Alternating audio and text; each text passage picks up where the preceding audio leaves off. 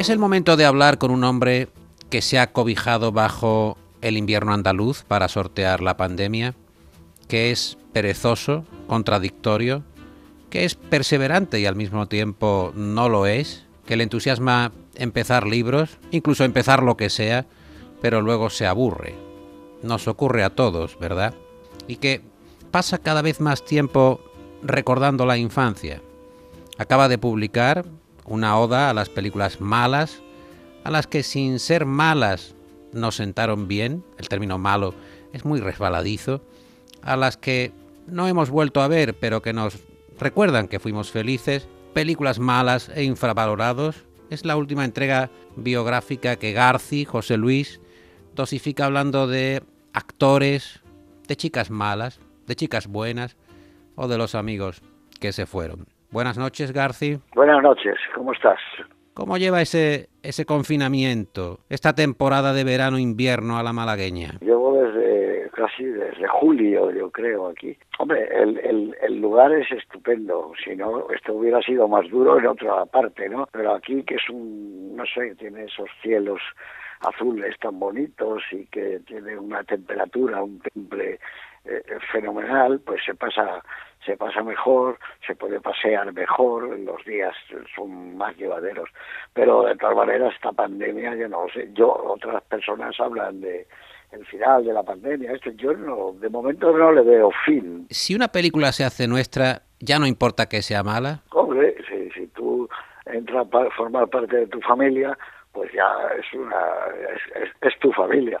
Entonces, es que tú lo decías, es, un concepto tan difícil cuando decimos un mal libro, o a mí esa música mm, es mala. Fíjate tú que incluso decimos eh, música ligera. ¿Pero qué, es eso de música ligera?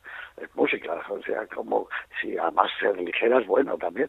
Música ligera es Mozart, ¿no? Sí, o sea que, pero hay una confusión de, de, de, en los términos en lo que hablaban. Por eso yo creía que el mejor no sé, método era lo de las chicas. Todos hemos conocido chicas buenas y chicas malas. Y hemos descubierto que las chicas malas a veces no son tan malas. Y que en cambio las chicas buenas no son estupendas en muchos comportamientos. Entonces eso pasaba con las películas.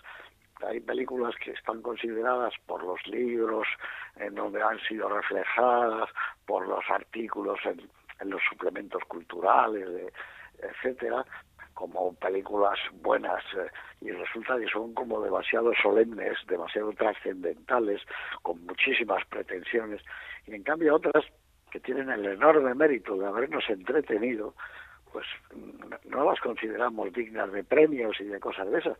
Y son películas humildes, pequeñas, divertidas, que te hacen reír si son comedias, que te tienen al borde de, la butaca si son películas de tensión, de, thrillers. Se pueden aprovechar hasta las películas de desierto. Eran en color, veías refrescantes oasis perversos visires, esclavas atractivas, brillante pedrería, rubíes, esmeraldas, cimitarras doradas. ¿Y qué curiosidad le suscitaba al niño Garci el harén? Ah, hombre, cuando veías un harén, que, veías allí unas señoras... ¿El harén llamaba más la atención que la pedrería? Todo iba envuelto, porque el harén brillaban ellas con unos trajes y unos rubíes, y había unos señores que las custodiaban y, que eran unos tipos también muy raros, ¿no? Los que las custodiaban. claro, pero estas chicas metidas entre gasas y bueno, y eran maravillosas. Y bueno, este arena es de uno solo, pensaba tú, ¿cómo es esto, no? Pero esas eran unas películas también eran todas las que actuaban eran las reinas del Technicolor, eran todas guapas. Un color, un color que reventaba la pantalla. Claro, y eran muy guapas, porque llevaban los labios rojos tremendos y, brillaban sus mejillas con el colorete. Bueno, era estupendo aquello. Hmm. La vida decía, decía Ortega García que, que siempre es un proyecto eh, hacia adelante, que la vida siempre va hacia adelante, pero, pero es dulce, es reparador de alguna forma mirar atrás. ¿Desde qué está hecho por ejemplo, el cerebro para que incluso el pasado no, nos consuele, no, nos dulcifique. ¿Por qué, ¿Por qué dulcifica tanto echar una vista atrás? la, memoria y, eh, no es de fiar, la memoria tiene muy mala leche, porque la, memoria modifica, la memoria eh, de repente transforma lo que ha sido la realidad. Lo que pasa es que a estas alturas tú ya no te acuerdas de, que si exactamente eh, fue así o no, la dulcifica o, no. Pero es, es, curioso, ¿no? Porque lo de Ortega es cierto, pero, eh, ¿cómo te diría yo?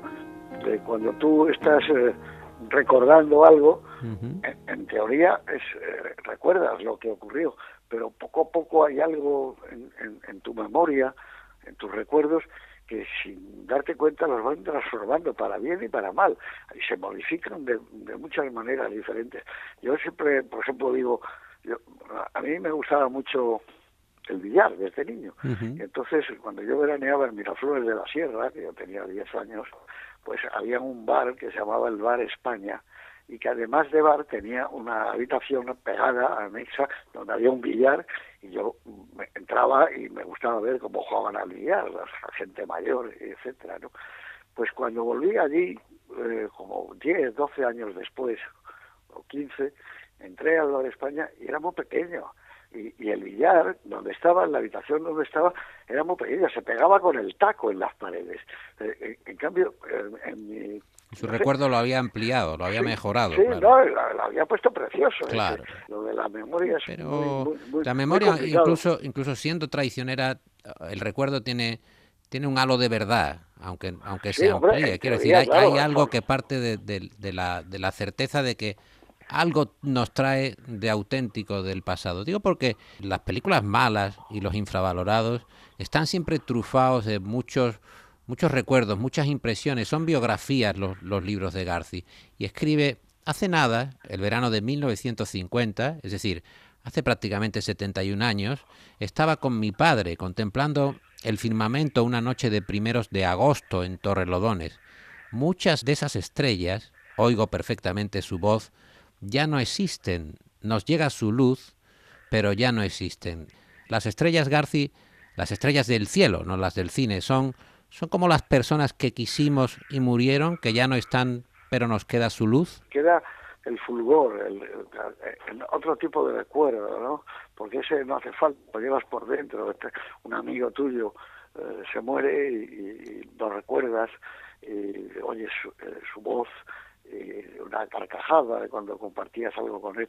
Tú hablabas antes eh, de, del el cerebro, el cerebro es un misterio más grande que el de los uh, agujeros negros, porque ahí está todo, en el, en el cerebro evidentemente está todo, pero conocemos una parte muy muy pequeña muy pequeña muy pequeña. ahí está hay un investigador José Luis que se llama Rafael Yuste mm, madrileño de origen andaluz que se implicó en un proyecto de Obama el proyecto se llama Brain el verdadero reto es el conocimiento exacto del cerebro, por, por todo, por, por los misterios que encierra y también por la, el enfrentamiento a la propia degeneración del cerebro. Si somos capaces de frenar esa degeneración y enfrentarnos con mayor fortaleza al futuro.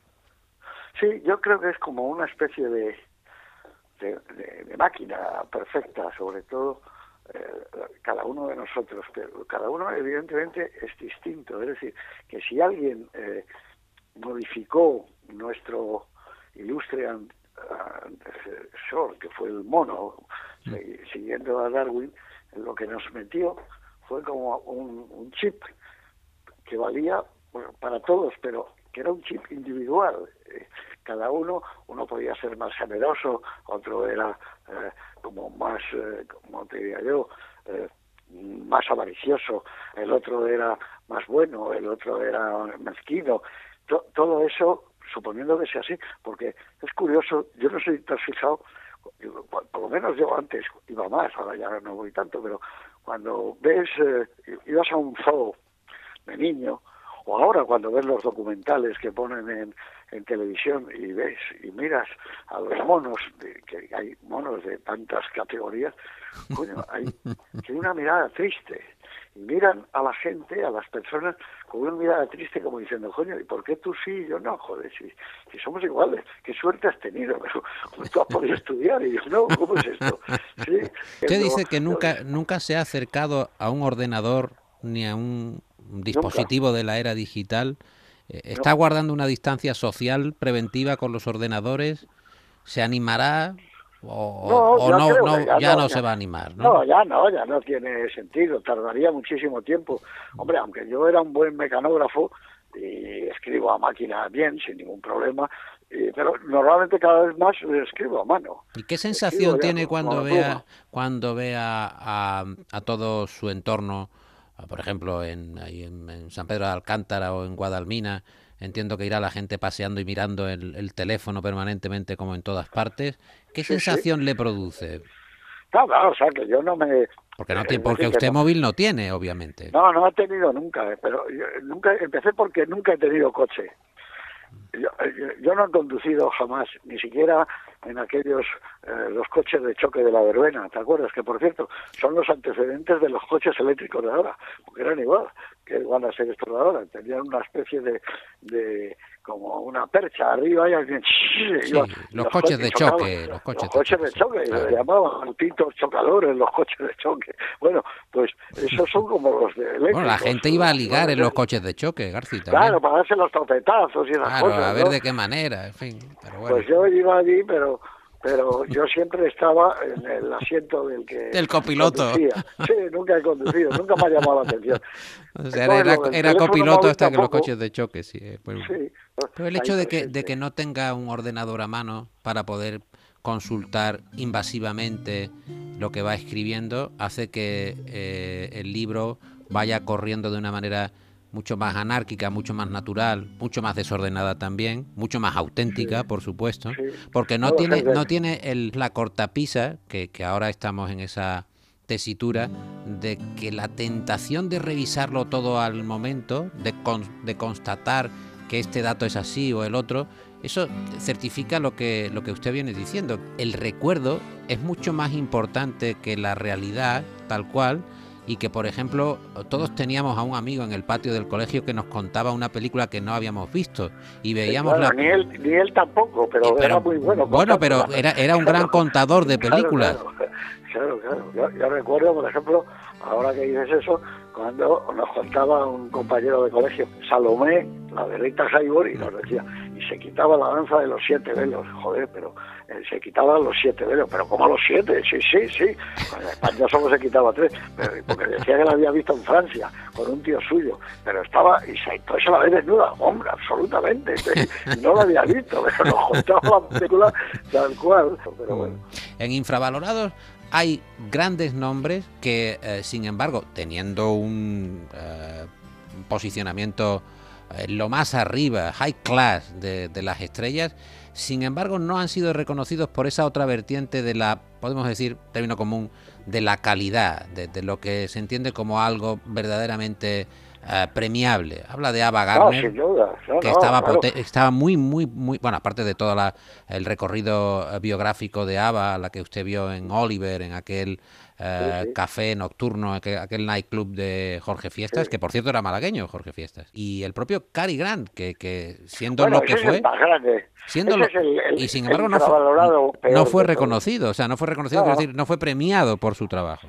Sea, que Cary Grant solo tuviera una nominación en aquella película de Clifford Odets, de Un corazón en peligro, con la carrera de Cary Grant, con la fuerza en los talones encadenados, bueno, todo lo que ha hecho en el Destino Tokio, que es impresionante, que solo en una ocasión le nominara y no se lo dieran, es como una de las cosas tremendas, porque en el fondo le consideraban algo frívolo, como un actor de comedia, aunque tenía su lado oscuro perfecto que sacaba Hitchcock, ¿no? Aquella vez que sube con el vaso de leche en la película, madre mía, ese es un momento de cine de terror. Bueno, el vaso, ese vaso de leche, eh, Garci, eh, tiene una luz por dentro, según recuerdo, tiene está iluminado por dentro para que dé esa, esa sensación todavía más inquietante, ¿no? ¿Qué tendrá ese vaso? ¿Envenenará con el vaso de leche?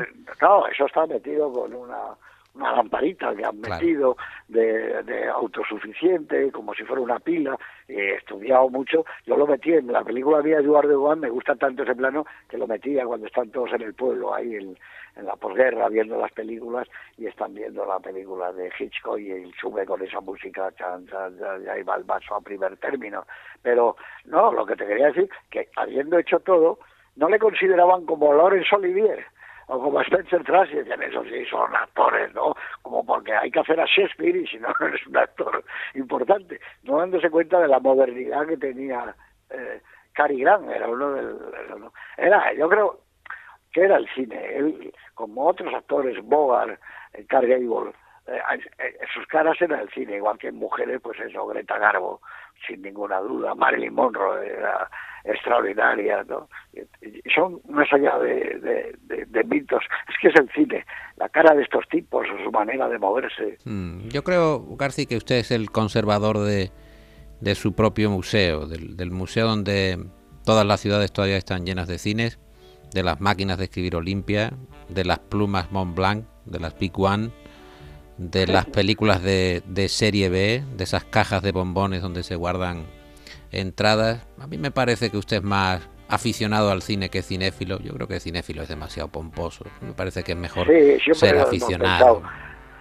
Cinéfilo, un poco repipi ser cinéfilo. Es un poco repipi, estoy de acuerdo contigo. Por eso yo siempre digo aficionados al cine, ¿no? Ah, yo, yo me causa eh, extrañeza, como te pasará a ti cuando hablas con alguien y dice una señora, hombre, mi hijo es muy cinéfilo.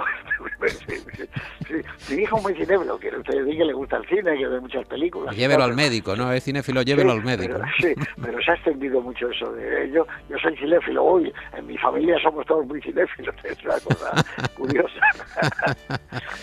es siempre un placer eh, charlar con usted, señor García. Me alegro mucho de que esté cobijado bajo el sol malagueño, que el invierno sea benigno. Mejor que un invierno andaluz hay pocas cosas, francamente. Pocas cosas, sí, señor. Porque aquí La, gente farda de verano está bien, pero el invierno andaluz, comparado con lo que es, es, un invierno de una dureza extrema, más allá de, de esas... Este es un país de Andalucía de las mil y una noches es una verdadera maravilla. Y yo, de las mejores cosas que he hecho en mi vida es comprarme una, una casita aquí hace ya 10 años, porque además para mí es lo más parecido que hay a Hollywood, a California. Esto es igual que California.